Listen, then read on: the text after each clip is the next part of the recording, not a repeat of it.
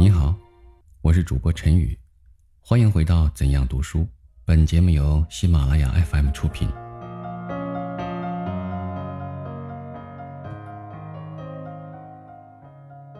我的读书经验谈，张素民。读书与思想，我平生的第一嗜好是读书，第二嗜好是发表自己的思想和批评别人的思想。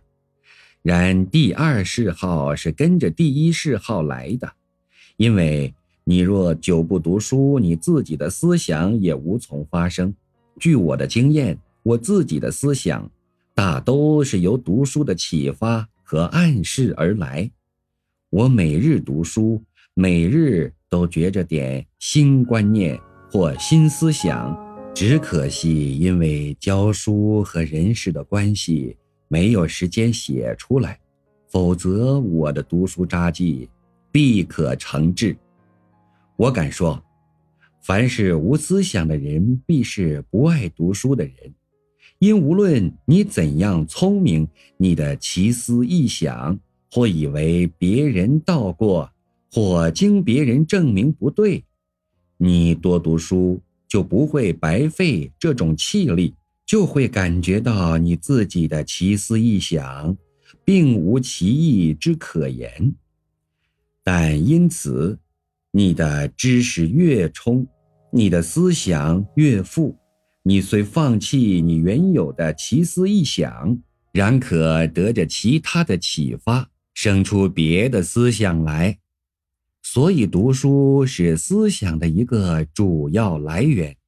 开卷有益的益处即在这里。读书故可以启发思想，人读书越多，所得较广。遇着问题发生，就必详加考虑，再发议论。所以，读书越多，知识越富的人，不愿轻有主张，不愿乱发议论；凡那读书无多，知识不充的人，自以为聪明，遇事即随便发言。这个分别是我初与外国学者接触时才发现的。我以前年少气盛，读书无多，遇事既爱有所主张，即见外国学者异常谨慎，不轻有主张，颇为诧异，以为他们滑头。到后来，继续在研究院读书七年多，自己才觉知识不足，遇事不敢轻有主张了。这也就是我们古人所谓。学，然后知不足的道理。轻有主张是发表不成熟的思想，唯读书才可培养成熟的思想。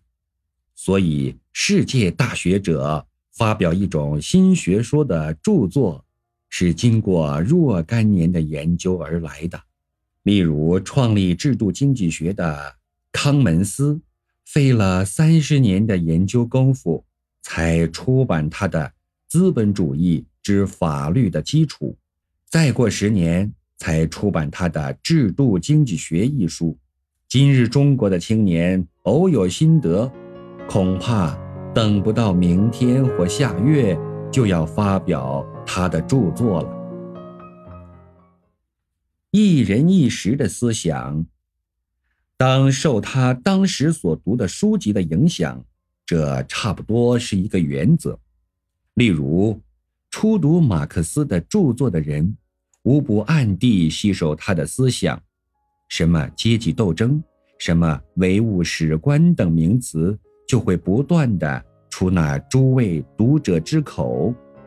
但是，这位读者若再把批评马克思的书籍读几部，就会生出反马克思的论调。再如，你费几天功夫专读宋元学案、明儒学案等书，你在那几天之后的言论必多少带点理学气味。所以，读书越多的人，他所受的影响越杂，他便不易为一家之说所动摇。倘他富有创造力，博而能约，他就可自创新说。然他无论是一个怎样的创造家，他的思想来源离不了他所读的书籍。比方马克思的学说，是受着黑格尔的哲学、十八世纪的法国唯物主义、亚当·斯密和李嘉图等的经济学的影响，是毫无可疑的。思想故可由读书而来。然有缺乏理解力的人，读书一生仍无思想，或为书呆子。因此有人反对读书，然不知这种人读书故呆，不读书也呆。一个无知识的呆子，不如一个书呆子。我愿社会上多几个书呆子，少几个自作聪明的人。读书与兴趣，凡爱读书的人，都想着读书的乐味；凡不爱读书的人，认读书是一件苦事。何以同是读书，一以为乐，一以为苦呢？因为一个对读书有兴趣，一个对读书无兴趣。我们无论对于何事。兴趣最关重要，爱赌的人对赌有兴趣，认之为乐事；不爱赌的人则反此。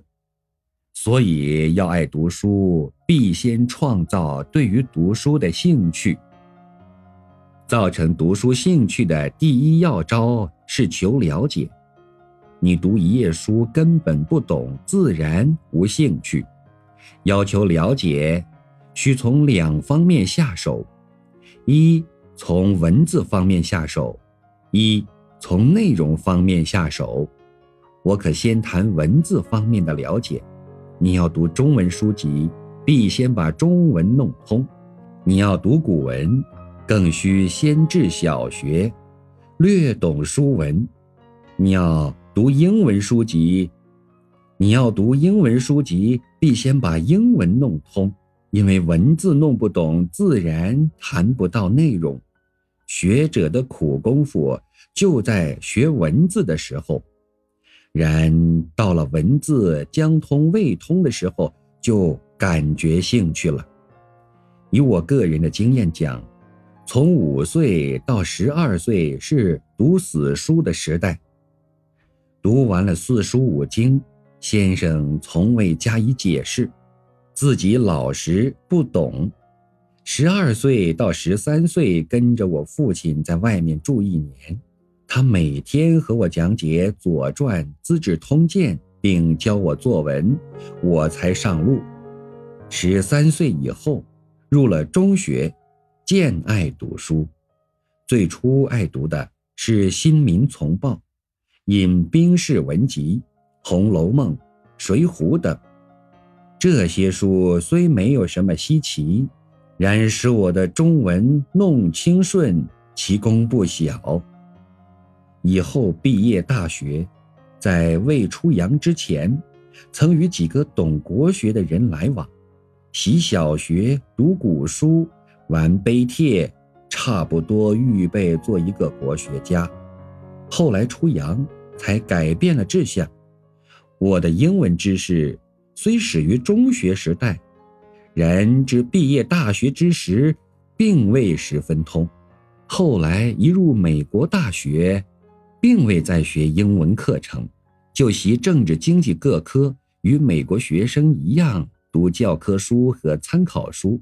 不过第一年中一面读书，一面留意文字。一二年以后，读起英文书来，才不感觉其为外国文字。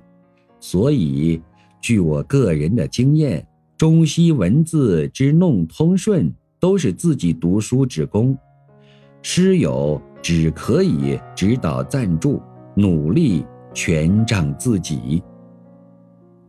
文字弄通，即克服了读书的第一难关。普通读报和小说等，都可读起来。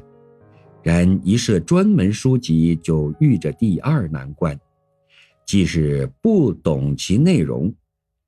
要克服这个难关，就要依次而进，即先读关于一门科学的教科书，把术语和粗浅原理弄懂，再读关于那门科学的一切专书。比方普通经济学教科书没有弄懂，就去读马克思的《资本论》和康门斯的《资本主义之法律的基础》等书，那自然不会懂的。大学本科的功课，记在使学生了解各门科学的粗浅内容，欲求深造，全在自己以后加读专书。还有一种大思想家的书，用了许多新造的名词，你基于那书所谈的科目，像有研究，初看起来还感困难。拿经济学来讲。康门斯的《资本主义之法律的基础》一书，即美国的经济学教授初读一遍也不能十分了解。若读这类书籍，就要细心多读几遍，方才能弄清作者所用的名词和主张。威普伦的书也是一样，例如他用的 “taxonomic” 分类学的 “animistic”。万物有灵的等形容词，就不是普通经济学书上所有的，你必多读几遍才可懂得。你懂了文字，又懂了内容，你读书自意感着兴趣。然做到这点，还只做到创造兴趣之一半功夫。例如许多国内大学生和留学生。一离开学校就不再读书，这并非是他们不读文字和内容，乃是他们没有读书的习惯。这类人在校的时候既不爱读书，只求考试勉强及格，领到文凭而已，所以造成读书兴趣与第二要招是养成读书的习惯，例如。对于文字和学科的内容均无困难，每日去读一二小时关于那门学科的书报，久而久之养成习惯。一日不读那类书报，仿佛和吸惯了香烟的人吃了饭未吸烟的一样难过。比方留心时事，每日看报的人，一日不看报就觉着不舒服了。读书能了解，又成了习惯，则兴趣自然增加，而且这种兴趣之养成是累积的，即是因有兴趣而读书，因读书而更有兴趣。换句话说，即读书越多，兴趣更多。但是，读书有兴趣。不必是对于任何读书有兴趣，治科学的人，读经济学的人读不无兴趣，即治经济学的人对于某经济学家的某评，不一定具体法。例如，我个人对于经济学的教科书既无疑义，我最感兴趣的是经济名著。我常对一位爱写教科书的美国教授说：“你为什么爱写教科书？”他笑着答道：“只有教科书才可获利，专门著作是无书可获的。”我也带笑回答道：“这足以证明你们美国的读者的程度太低。我又最怕死叙事实如年鉴一样的书。”我从前研究运输学的时候，读着 Johnson、Hubner、Wilson 合著的《运输原理》，一样就要打瞌睡。我明知这书不是 Johnson 写的，我曾对他说：“这书只和词典年鉴一样，可供参考而不可读。”他说：“这是休伯纳缺乏分配力和判断力的缘故。”我读书。是可不睡不吃饭的人，敢自信是一个爱读书的人，然而不是对于一切的书都有兴趣，因此造成读书经验的第三要招，在择你性之所喜的一类书读。我爱读名著的重要原因是在名著的 inspiration。名著是大思想家的杰作，最富于思想。用字造句也非普通书可比，普通书只可增加 information，而不能启发理智。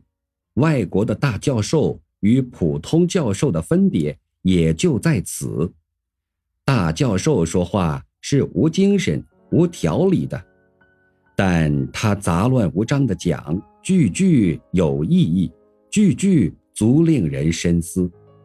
普通教授是有精神、有条理的，而他所能供给你的只是 information 而已。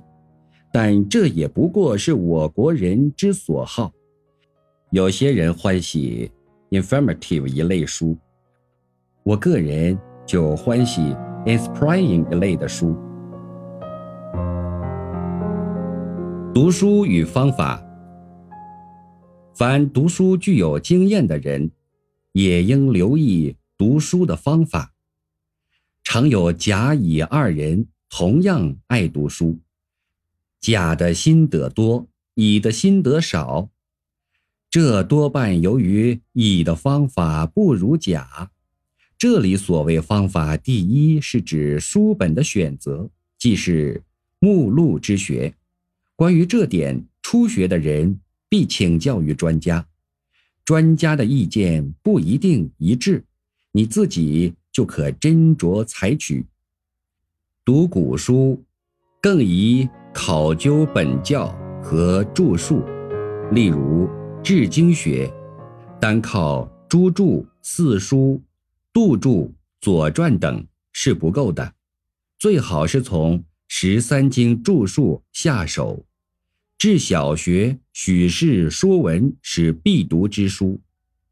读外国书也是一样，例如读斯密的原赋，以 Canadian 为最好；读弥勒约翰的政治经济原理，以 Ashley dition 为最好。就一门科目讲，你应知关于这门科目的重要节目。应知某几部书足以代表某一派的学说，或某人的某几部书足以代表某人的某种学说。例如，欲知古典派的经济学，至少必读斯密的原赋、李嘉图的政治经济及租税原理和米勒氏的政治经济原理三部书。欲知康门斯的制度经济学。必读其资本主义之法律的基础和制度经济学二种，但他同时是劳工问题的专家。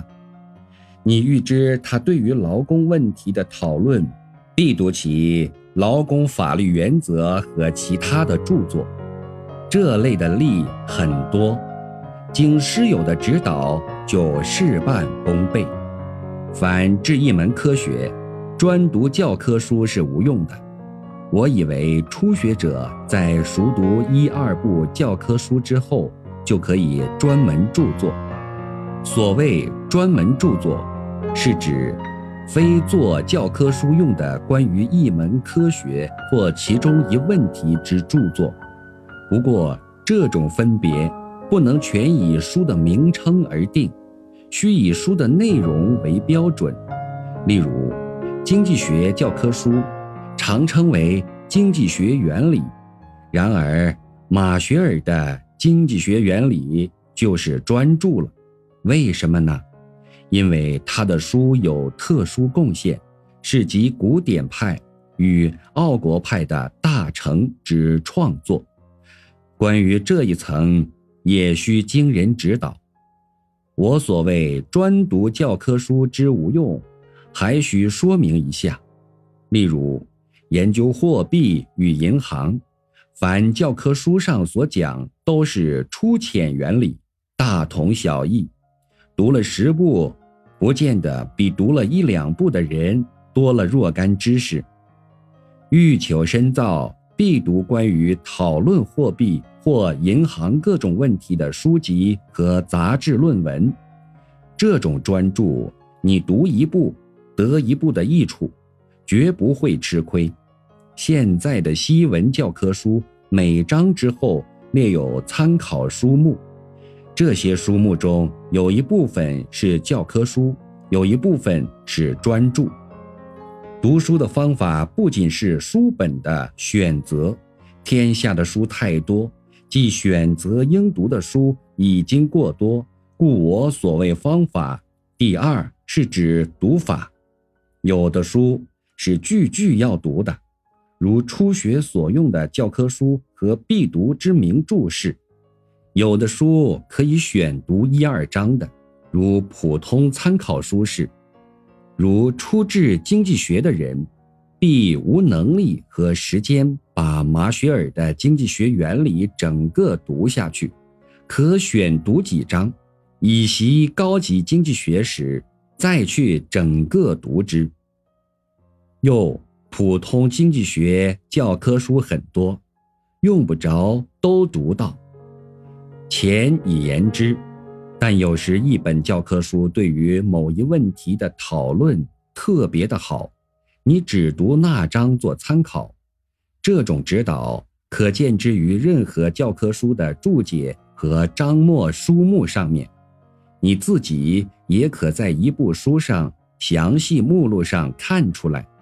例如，你读了一两部经济学教科书，再取一第三部教科书，详阅其详细目录。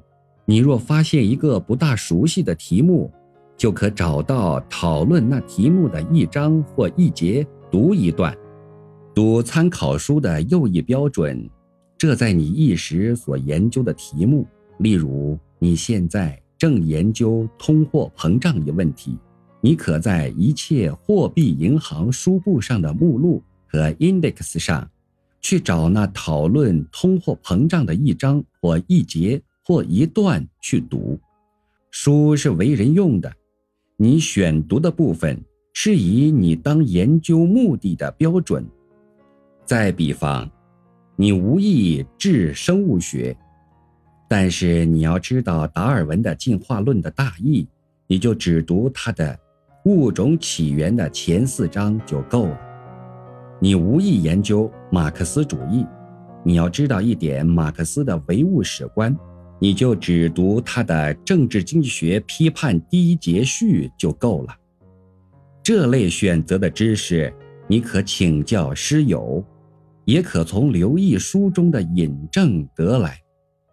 以上所述的方法，也可说是读书的秘诀。读死书的人大都不知选择，结果事倍功半。读书与职业，我国的社会有一个大毛病，即是一离学校从事职业的人，仿佛读书非己任了。这样一来，大学生、留学生大都是借学校为晋升之阶。学校等于科举，不知从事职业，更要研究关于那种职业的读书，以改进自己的服务，并要有关于职业以外性之所好的读书，以当作消遣，扩充见闻，营养学历。例如美国大理院的推士，无日不读书，他们的学问之博，真令人可惊。既是美国的国会议员，隶属政客是不爱读书的；然而他们分配在各种委员会的，日在做读书工作。我国各界的人继续不断的读书的真是太少，即我们任大学教授的人努力问学的也不多见，所以举国早知识怕荒、学术恐慌的现象。关系本身职业的读书，我国人还不爱读，更谈不到关于职业以外的读书，所以我国人的消遣不外赌博之意图。结果浪费光阴、消磨志气，使事业失败而后已。以前，我们认读书是士的专业，现在，我们认读书是学生的专业。毕了业，既非学生，既不读书了。这两种观念是同样错误。我们不要专门阶级的士，我们要士农、士工、士电。我们不要只认在校的为学生，我们要认人人终身为学生。西文 “student” 一字，并非是专指在校的学生，乃是指一切学的人或研究的人。